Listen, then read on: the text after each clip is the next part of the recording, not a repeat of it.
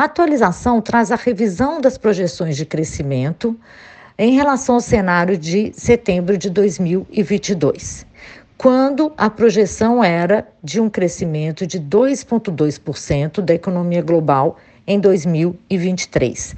Agora a projeção é de 2,1%, o que representa uma desaceleração de um ponto percentual frente ao crescimento de 3,1% em 2022. Uma importante diferença é que os riscos de que o crescimento seja muito menor são muito maiores hoje, em função da fragilização bancária nas economias avançadas. A hipótese é que não ocorrerá uma crise financeira sistêmica. As medidas tomadas pelos bancos centrais, pelas autoridades fiscais, contiveram né, essa fragilidade e evitar uma crise sistêmica e a hipótese é que essa crise não vai eclodir. Mas o relatório mostra como essa fragilização financeira e seu impacto nas condições financeiras globais, na aversão ao risco dos investidores globais, já causou impactos muito adversos sobre os países em desenvolvimento.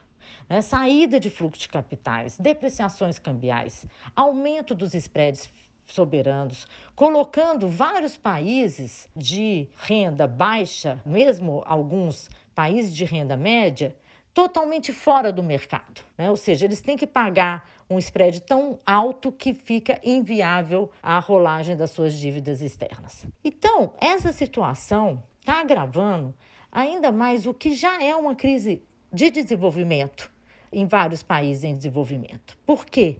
Esses países, vários deles, continuam pagando sua dívida externa, evitando a falência, mas às custas de não realizar os gastos fundamentais em saúde, educação e para o alcance da Agenda 2023. Para evitar uma nova década perdida no mundo em desenvolvimento, a UNCTAD propõe um conjunto de iniciativas. No curto prazo, uma nova alocação de 650 bilhões de direitos especiais de saque, que é o máximo possível, sem a necessidade de aprovação do Congresso norte-americano. E reformas da arquitetura financeira internacional, que é desigual e assimétrica.